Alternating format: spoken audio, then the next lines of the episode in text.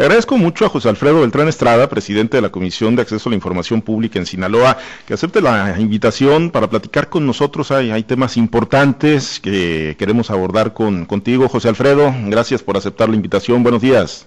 Muy buenos días, Pablo César, y muy buenos días a todo tu auditorio. Gracias, José Alfredo. Oye, ayer, bueno, el Congreso del Estado, en esta definición que está pendiente ahí de un consejero o consejera integrante de la CIAI, bueno, pues ya determinó, ¿no? Eh, cuáles van a ser los que pasan a la parte, a la etapa final, ya están los nombres de los aspirantes, los prospectos después de esta primera revisión y va a iniciar la fase de comparecencias el día de mañana. Eh, tú has dicho que buscan blindar a la CIAI, ¿no? Para que intereses políticos eh, no se inmiscuyan o no se infiltren en estos nombres que seguramente pues ya conoces, ¿no? Entre ellos Nancy Guadalupe López Gutiérrez, Alfredo Atondo Quiñones, Ramsés Edén, Cervantes, Contreras y bueno, todos estos nombres de las nueve personas que cumplieron con los requisitos, eh, ¿cómo los ves? Eh, ¿Se cumpliría el supuesto de lo que están ustedes pues pidiendo en una primera instancia perfiles muy ciudadanos y, y con conocimiento de causa, José Alfredo?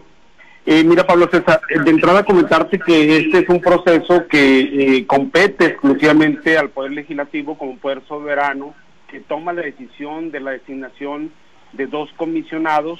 o comisionadas en este caso y comentarte que más que sugerencia como órgano constitucional autónomo, la propia ley, Pablo César, que es uno de los grandes legados de toda esta lucha de la sociedad civil, de medios de comunicación, de reporteros como tú, eh, de empresarios, incluso de activistas, eh, de partidos de oposición en su momento, etcétera, lograron confeccionar un marco jurídico nacional que precisamente blindara a los órganos constitucionales autónomos de los apetitos, de los cotos políticos, de estos eh, cotos nocivos que han precisamente distorsionado en algunos momentos de la historia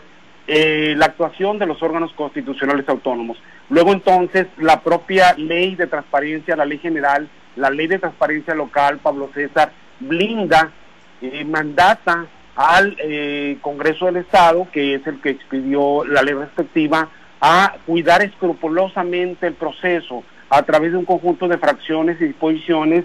que precisamente apuntalan que los aspirantes a comisionados eh, deben de cumplir con una serie de requisitos como el hecho de no haber tenido una militancia activa, notoria, eh, en los partidos políticos en los últimos cinco años. Luego otra disposición establece que no deben haber tenido cargos de representación popular, dirigencias eh, partidistas. Hay también una disposición para que eh, se blinda para que el órgano autónomo no sea rehén precisamente de intereses de las altas burocracias ligadas a grupos de poder político y también otra de las características que tiene esta, este proceso es la alta especialización que se pide para las y los aspirantes al cargo. Es decir, los blindajes eh, jurídicos, los blindajes de tipo político ya están establecidos en la ley. ¿Qué es lo que hizo el Congreso del Estado ayer? Eh, la Comisión de Transparencia, en común eh, trabajo con el Comité de Acompañamiento,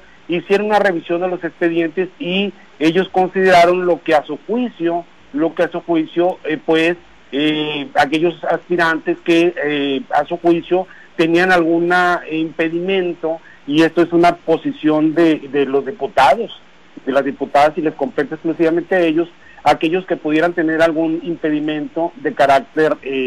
jurídico. Decirte que esto no es definitivo, hay casos, hay experiencias donde los propios aspirantes impugnan jurídicamente las resoluciones de los órganos legislativos. Ahora bien, en este punto que me comentas de los nuevos aspirantes, comentarte que yo prácticamente conozco a los 16, a los 16 participantes y todos, todos absolutamente, Pablo César, tienen alguna experiencia y algún vínculo con el tema. Comentarte que eh, si el resolutivo de las y los diputados que integran esta comisión fue eh, dar el pase a estos nuevos aspirantes, seguramente es porque en esta exhaustiva revisión que ocurrió el fin de semana no encontraron algún elemento que eh, pudiera contraponerse precisamente a los requisitos que establece el artículo 33 de la ley de transparencia, Pablo César. Aún y cuando, bueno, eh, las decisiones parten de entes eh, políticos, ¿no? Que son las fracciones parlamentarias, pero bueno, el andamiaje legal, los requisitos y todo los blinda eh, José Alfredo para que sí sean ciudadanos que atiendan todos los, todas lo que establece la normatividad.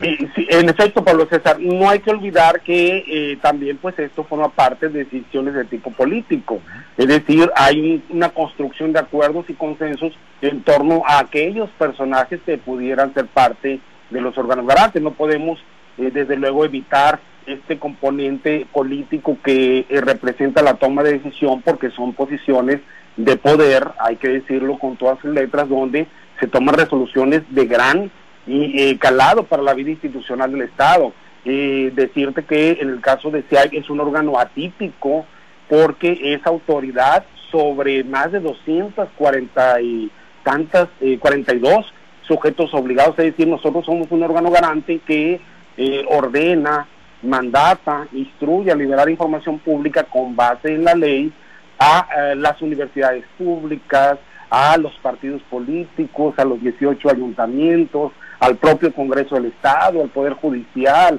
a otros órganos constitucionales autónomos, ni se diga a todo el Poder Ejecutivo, y en ese sentido y es claro que eh, los que toman las decisiones, en este caso eh, los diputados y las diputadas, están conscientes de la gran responsabilidad que implica una toma de decisión de esta naturaleza, porque lo que se pretende es precisamente que lleguen a estas posiciones, pues, eh, perfiles que respondan a un conjunto de principios constitucionales que den certeza, que den legalidad, objetividad, eh, máxima publicidad, etcétera, Pablo César. Bien, eh, José Alfredo, me gustaría conocer tu opinión, digo, a propósito de, todo este entusiasmo que le metes al tema de la transparencia, porque además de la trinchera periodística, pues eh, tienes muchísimos años, no nada más ejerciendo, sino siendo precursor del fortalecimiento del acceso a la información, pues la posibilidad, ¿no?, que está puesta sobre la mesa por parte del presidente López Obrador de desaparecer el INAI, que pase a la Secretaría de la Función Pública, ¿qué opinión te merece como presidente de la CIAI?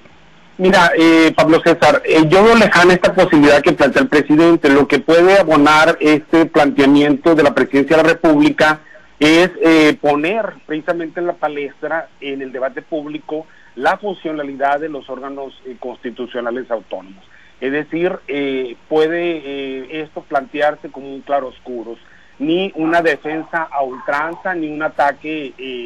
impulsivo respecto a esas posiciones de poder público. Yo creo que esta es la oportunidad, eh, Pablo César, de revisar a fondo, a fondo el funcionamiento de este tipo de órganos constitucionales autónomos, hacer una valoración autocrítica, pero también defender luchas históricas que se han emprendido desde trincheras periodísticas, desde comunicación. Tú fuiste incluso uno de los eh, primeros reporteros en Sinaloa que abordó el tema a través de publicaciones especializadas y se dieron cuenta de todo este diacrucis que en aquellos años, estamos hablando del año 2003, implicaba eh, eh, obtener un dato, un documento, recordar a sus aquellos acuerdos de reserva que emitía el propio Poder Legislativo, la propia Comisión Estatal para el Acceso a la Información Pública, en fin, eh, aspectos de resistencia que fueron marcando la historia de este tipo de órganos constitucionales autónomos. Ahora bien, eh, decirte que el INAI hoy es una de las grandes instituciones del Estado mexicano, con una fortaleza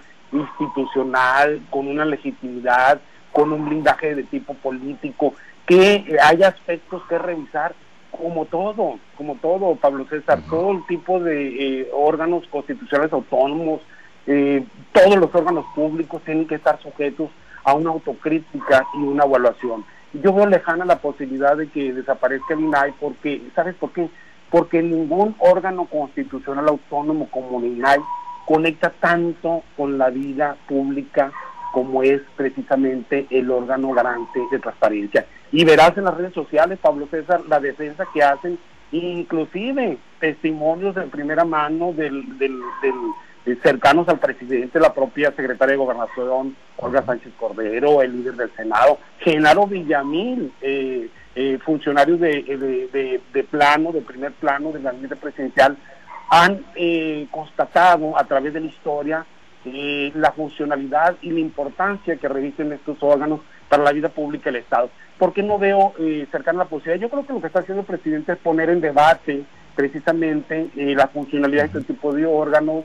eh, los presupuestos que se le asignan, eh, la forma en cómo fueron diseñados institucionalmente y yo veo lejana la posibilidad porque eh, como todo proceso legislativo tú que sabes de, esto eh, no son decisiones unipersonales las que terminen imponiéndose sino que son construcción de consensos y acuerdos políticos y una reforma que implique la desaparición del INAI necesariamente tiene que pasar por la Cámara de Diputados, la Cámara de Senadores, las legislaturas estatales y ojo, pues en el Senado no hay una mayoría de parte del partido del presidente que pudiera generar esta posibilidad. Lo que sí puede es generar un profundo debate sobre los órganos constitucionales autónomos y yo estoy seguro que este debate, Pablo César, va a fortalecer este tipo de órganos. Esperemos que así sea. José Alfredo, te aprecio mucho que has aceptado la comunicación y pendientes ahí de la definición de los integrantes de la CIAI. Muchas gracias. Un abrazo, un abrazo Pablo César, mi reconocimiento siempre. Muchas gracias, es José Alfredo Beltrán Estrada, presidente de la Comisión Estatal de Acceso a la Información Pública.